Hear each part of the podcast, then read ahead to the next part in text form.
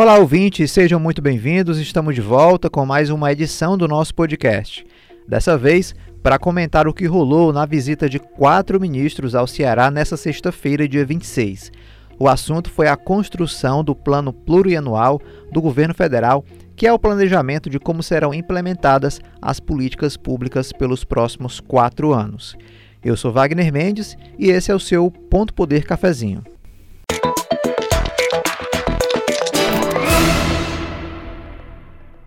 E quem me acompanha nessa conversa é a repórter de política Ingrid Campos, que acompanhou a agenda de forma presencial é, e sabe tudo que aconteceu por lá. Tudo bem, Ingrid?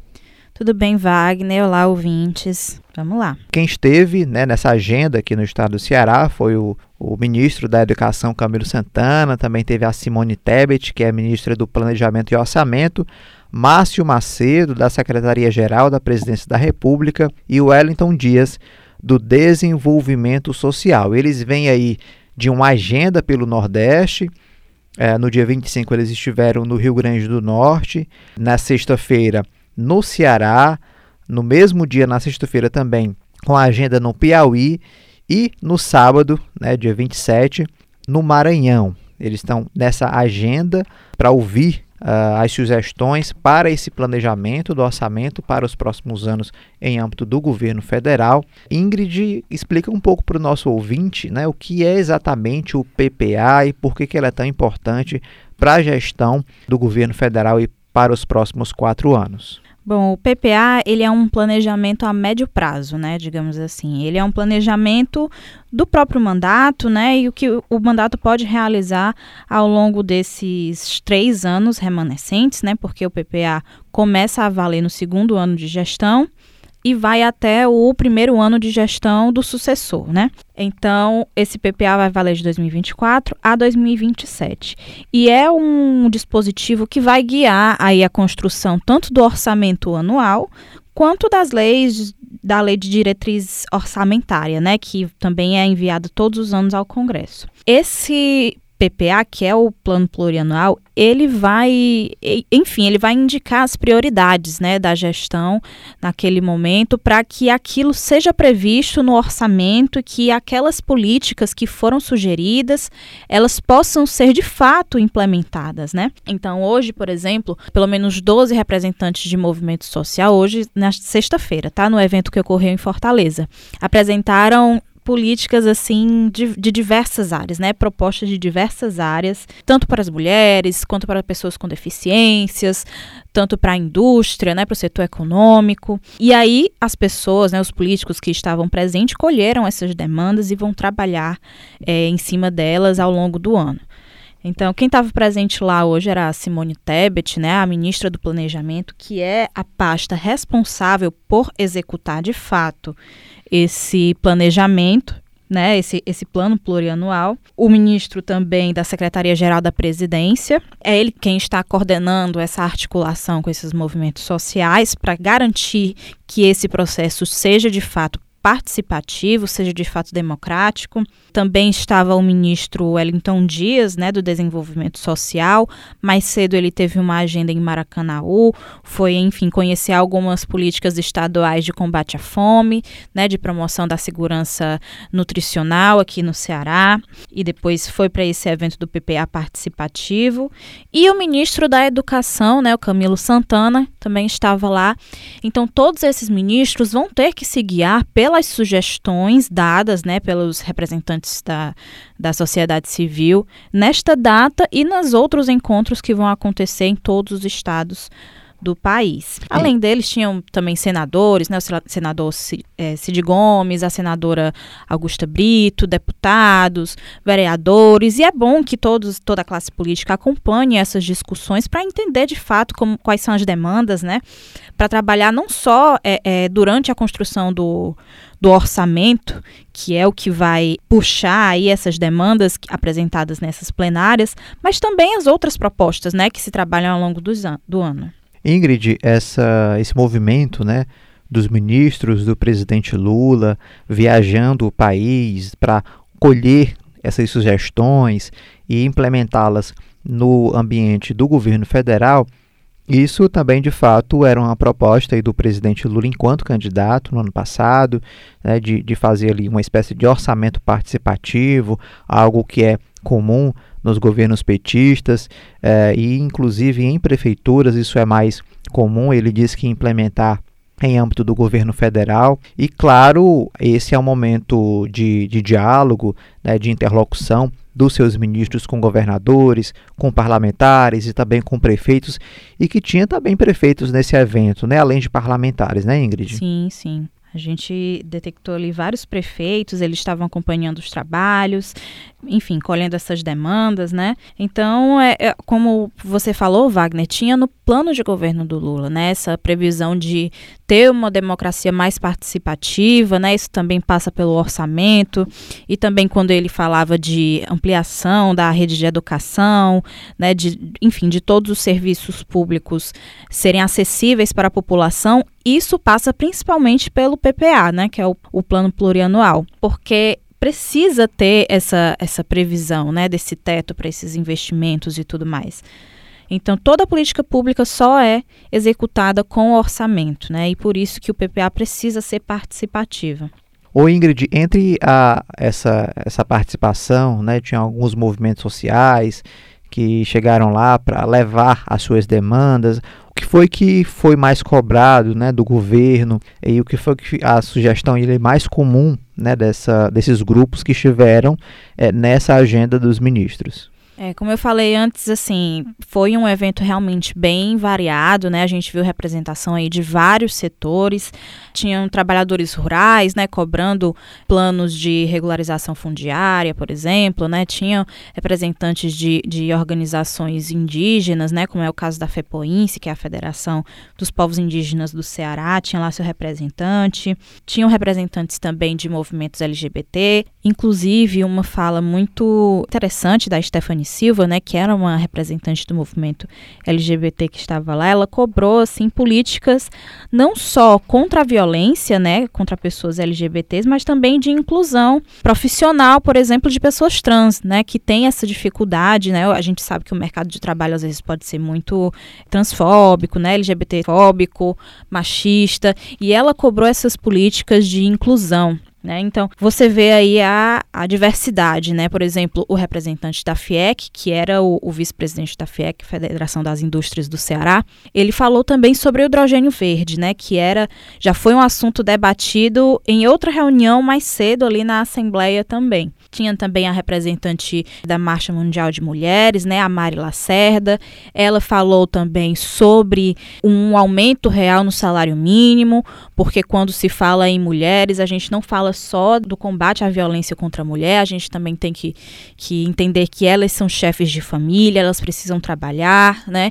Então ela abordou também todas essas questões nas propostas que ela apresentou lá. Enfim, né? Então são variados setores da sociedade apresentando suas demandas demandas, pessoas com deficiência também. Tudo isso vai se juntar aí num documento que eles vão formular, né? O governo federal vai formular para elaborar esse projeto de lei do plano plurianual e enviar ao Congresso. Agora, Ingrid, apesar de ser um ambiente de cobrança, não era um ambiente hostil ao governo, né? Esses movimentos ali, muitos deles inclusive foram levados pelos próprios aliados, pelos próprios parlamentares ali da base do presidente Lula. Esse era o clima ali nos bastidores, né? Isso, isso, assim, eles fizeram, os ministros, né, fizeram um balanço das ações do governo que foram também elogiadas por algumas, algumas pessoas que estavam lá, alguns representantes desses movimentos sociais, mas eles também não deixaram de cobrar, né, porque ao mesmo tempo que eles reconhecem alguns avanços que foram alcançados nesse ano, por exemplo,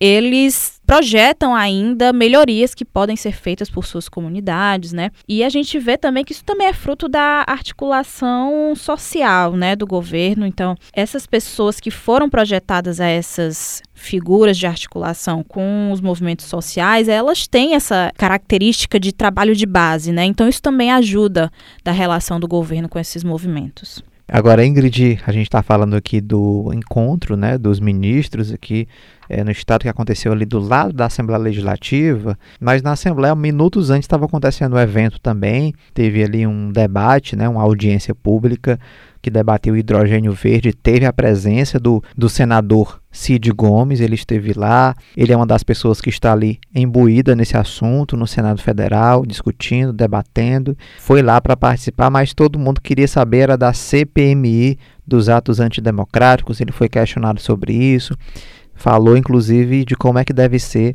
as investigações sobre essa, essa questão, essa CPI, que está dando o que falar. Então vamos ouvir aqui um trechinho da fala dele, é, quando ele fala sobre esse assunto dos trabalhos, né, de como é que serão os trabalhos sobre a CPMI dos atos antidemocráticos. Vamos ouvir. É, agora é cumprir o seu papel, que é investigar, né? Investigar. Eu, eu, eu acho que nessas coisas, assim, é, qualquer, qualquer preconceito é ruim. Se você já tem uma preconcepção, você acaba induzindo as investigações. Então a gente tem que ser muito aberto e a comissão tem tudo para ouvir os vários lados, né? até pela composição eclética em todos os sentidos lá da, da, da, da comissão. É, mas para mim essas coisas é, são fundamentalmente, assim, isso é um preconceito, é uma preconcepção, mas vamos lá, eu acho que há muita gente que foi massa de manobra, há muita gente que não estava ali com intenção realmente de, de quebrar, de invadir, de dar golpe de Estado, mas a gente que certamente estava é, com essa intenção. Então, identificar essas pessoas pessoas. Aquilo ali não aconteceu, pode até alguma coisa ter sido espontânea, mas aquilo ali não aconteceu sem que houvesse uma, uma elaboração, uma estratégia, um planejamento e uma, uma ação para executá-la. Então é fundamental que a gente descubra, identifique quem planejou, quem identificou e com que intenção. E por último, e também importantíssimo, é, de onde veio o dinheiro, né? Siga o dinheiro, a velha, a velha regra aí da da, das investigações. Então sigamos o dinheiro e vejamos quem identificou. Para mim é fundamental os líderes no, no local, aqueles que insuflaram realmente e, e promoveram a, assim, a, a iniciativa do, de invasão e de quebra-quebra, o quem planejou, quem planejou, com que intenção planejou e quem financiou. É isso que é importante.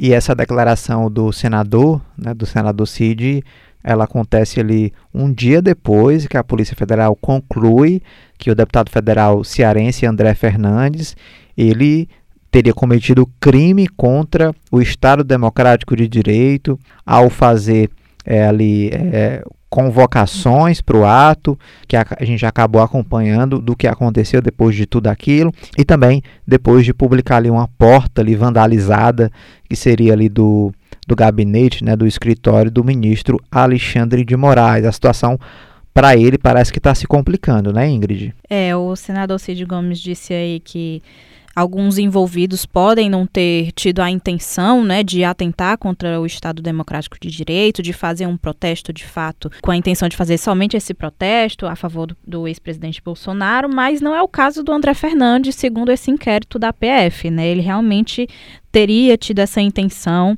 de uma intenção golpista, né? Segundo o inquérito. Então, ele, ele, é alvo desse inquérito da PF, ele é alvo de outro inquérito do Ministério Público Federal. Esse documento da PF vai ser encaminhado à Procuradoria-Geral da República e o procurador Augusto Aras vai é, é, decidir sobre ele, né? Isso também deve servir de base para análise do Supremo, né? Do Supremo Tribunal Federal sobre esse tema. E é um tema ainda que vai render muito, né? Inclusive porque existe essa CPMI, né? Da qual o, o Cid ele é vice-presidente e o André Fernandes é o autor do requerimento de criação da CPMI, né? Então é até um, uma situação meio paradoxal, né? Ele é o autor do requerimento de criação, mas ele pode ser o investigado e nessa semana ele estava pedindo para prestar depoimento na CPI, né?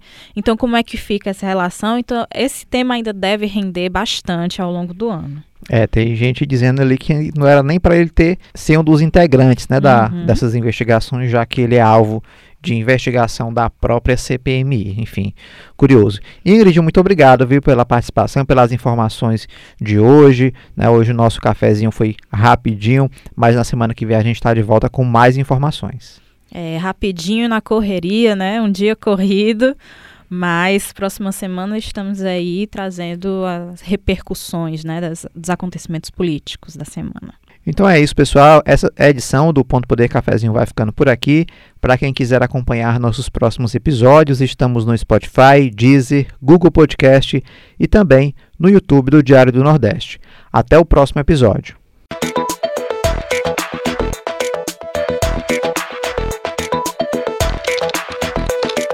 Ponto Poder.